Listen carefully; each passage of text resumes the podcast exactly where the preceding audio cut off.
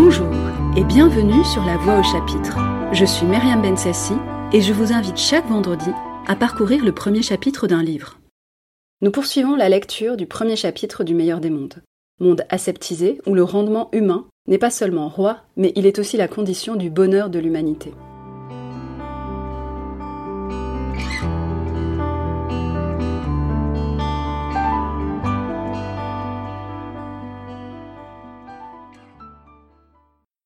Mais hélas, le directeur hocha la tête, nous ne pouvons pas bokanovskifier indéfiniment. 96, telle semblait être la limite. 72, une bonne moyenne. Fabriquer avec le même ovaire et les gamètes du même mâle autant de groupes que possible, de jumeaux identiques, c'était là ce qu'il pouvait faire de mieux. Un mieux qui n'était malheureusement qu'un pis-aller. Et cela, c'était déjà difficile. Car, dans la nature, il faut 30 ans pour que 200 ovules arrivent à maturité. Mais notre tâche, c'est de stabiliser la population en ce moment, ici, maintenant. Produire des jumeaux au compte-gouttes tout au long d'un quart de siècle, à quoi cela servirait-il? Manifestement, cela ne servirait absolument de rien. Mais la technique de Podsnap avait immensément accéléré le processus de la maturation. On pouvait s'assurer au moins 150 œufs mûrs en l'espace de deux ans, que l'on féconde et que l'on bokanovskifie, en d'autres termes, qu'on multiplie par 72, et l'on obtient une moyenne de presque 11 000 frères et sœurs dans 150 groupes de jumeaux identiques, tous du même âge, à deux ans près. Et dans des cas exceptionnels, nous pouvons nous faire livrer par un seul ovaire plus de 15 000 individus adultes. Faisant signe à un jeune homme blond au teint vermeil, qui passait par hasard à ce moment, Monsieur Forster, appela-t-il. Le jeune homme au teint vermeil s'approcha. Pourriez-vous nous indiquer le chiffre maximum obtenu d'un seul ovaire, monsieur Foster? 16 012. Dans ce centre-ci, répondit monsieur Foster sans aucune hésitation. Il parlait très vite, avait l'œil bleu et vif, et prenait un plaisir évident à citer des chiffres. 16 012, en 189 groupes d'identiques. Mais bien entendu, on a fait beaucoup mieux, continua-t-il vigoureusement. Dans quelques-uns des centres tropicaux. Singapour en a souvent produit plus de 16 500, et Mombasa a effectivement atteint les 17 000 mais c'est qu'ils sont injustement privilégiés aussi. Il faut voir comment un ovaire de noix réagit au liquide pituitaire. Il y a de quoi vous étonner, quand on est habitué à travailler sur des matériaux européens. Néanmoins, ajouta-t-il en riant, mais l'éclair de la lutte était dans ses yeux, et le soulèvement de son menton était un défi. Néanmoins, nous avons l'intention de les dépasser s'il y a moyen. Je travaille en ce moment sur un merveilleux ovaire de Delta Moins. Il n'a que 18 mois, tout juste. Plus de 12 700 enfants déjà, soit décantés, soit en embryon. Et il en veut encore. Nous arriverons encore à les battre. Voilà l'état d'esprit qui me plaît, s'écria le directeur, et il donna une tape sur l'épaule de M. Forster. Venez donc avec nous et faites profiter ces gamins de votre savoir d'expert. M. Foster sourit modestement. Avec plaisir.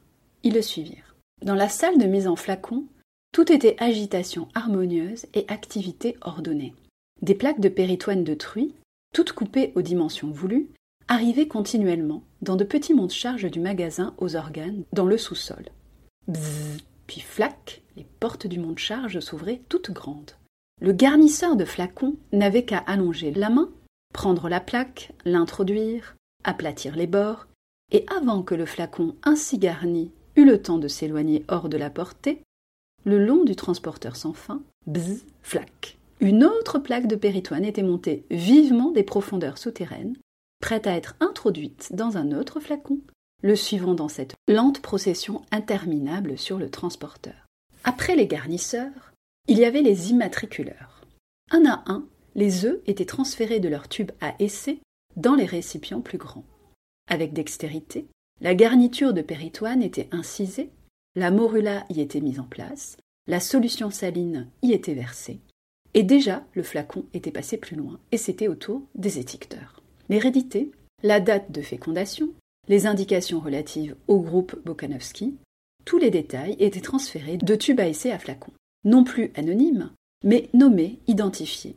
La procession reprenait lentement sa marche. Sa marche à travers une ouverture de la cloison, sa marche pour entrer dans la salle de prédestination sociale. 88 mètres cubes de fiches sur carton, dit M. Foster, avec un plaisir manifeste comme ils entraient contenant tous les renseignements utiles, ajouta le directeur. Mise à jour tous les matins. Et coordonnée tous les jours dans l'après-midi. sur la base desquels sont faits les calculs. Tant d'individus de telle qualité, dit M. Foster, répartis en telle et telle quantité. Le pourcentage de décantation optimum à n'importe quel moment donné. Les pertes imprévues étant promptement compensées. Promptement, répéta M. Foster. Si vous saviez combien j'ai dû faire d'heures supplémentaires après le dernier tremblement de terre au Japon Il eut un rire de bonne humeur et hocha la tête. Les prédestinateurs envoient leurs chiffres aux fécondateurs, qui leur donnent les embryons qu'ils demandent.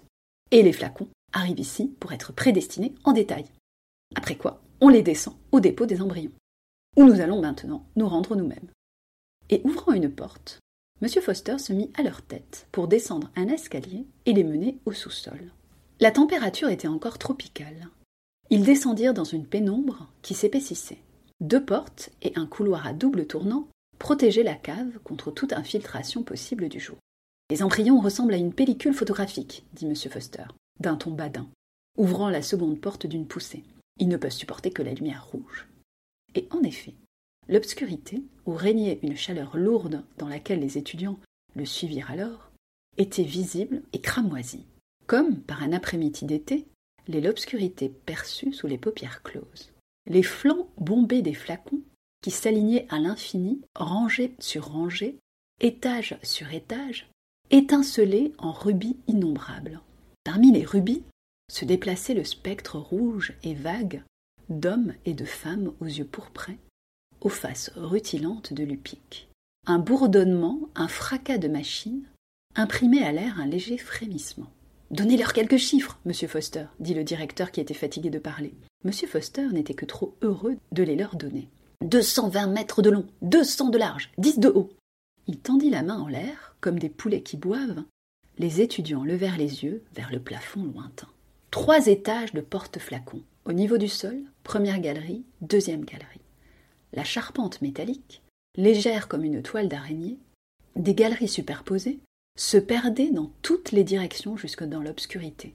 Près d'eux, trois fantômes rouges étaient activement occupés à décharger des dames Jeanne qu'ils enlevaient d'un escalier mobile. L'escalator partant de la salle de prédestination sociale. Chaque flacon pouvait être placé sur l'un d'entre quinze porte-bouteilles, dont chacun, bien qu'on ne pût s'en apercevoir, était un transporteur avançant à la vitesse de 33 cm un tiers à l'heure. 267 jours à raison de 8 mètres par jour. 2136 mètres en tout. Un tour de la cave, au niveau du sol, un autre sur la première galerie, la moitié d'un autre sur la seconde, et le 267e matin, la lumière du jour dans la salle de décantation, dès lors, l'existence indépendante ainsi dénommée. Mais dans cet intervalle de temps, dit M. Foster, pour conclure, nous avons réussi à leur faire pas mal de choses. Oh oh Oh Beaucoup de choses. Son rire était averti et triomphant. Voilà l'état d'esprit qui me plaît, dit de nouveau le directeur. Faisons le tour. Donnez-leur toutes les explications, monsieur Foster. Monsieur Foster les leur donna congrument. Il leur parla de l'embryon, se développant sur son lit de péritoine. Il leur fit goûter le riche pseudo-sang dont il se nourrit. Il expliqua pourquoi il avait besoin d'être stimulé par de la placentine et de la thyroxine, il leur parla de l'extrait de corpus luetum. Il leur montra les ajoutages par lesquels, à tous les 12 mètres entre 0 et 2040, il est injecté automatiquement. Il parla de ces doses graduellement croissantes de liquide pituitaire administrées au cours des 96 derniers mètres de leur parcours.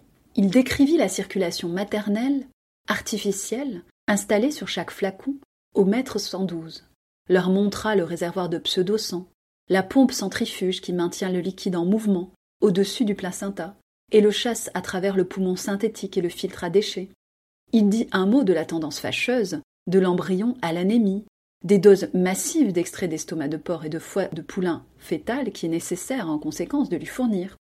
Il leur montra le mécanisme simple au moyen duquel, pendant les deux derniers mètres de chaque parcours de nuit, on secoue simultanément tous les embryons pour les familiariser avec le mouvement. Il fit allusion à la gravité de ce qu'on appelle le traumatisme de décantation, et énuméra les précautions prises afin de réduire au minimum, un dressage approprié de l'embryon en flacon, ce choc dangereux. Il leur parla des épreuves de sexe effectuées au voisinage du maître de sang. Il expliqua le système d'étiquetage, un T pour les mâles, un cercle pour les femelles, et pour ceux qui étaient destinés à devenir des neutres, un point d'interrogation noir sur un fond blanc. Car bien entendu, dit M. Foster, dans l'immense majorité des cas, la fécondité est tout bonnement une gêne. Un ovaire fertile sur 1200, voilà qui serait largement suffisant pour nos besoins. Mais nous désirons avoir un bon choix.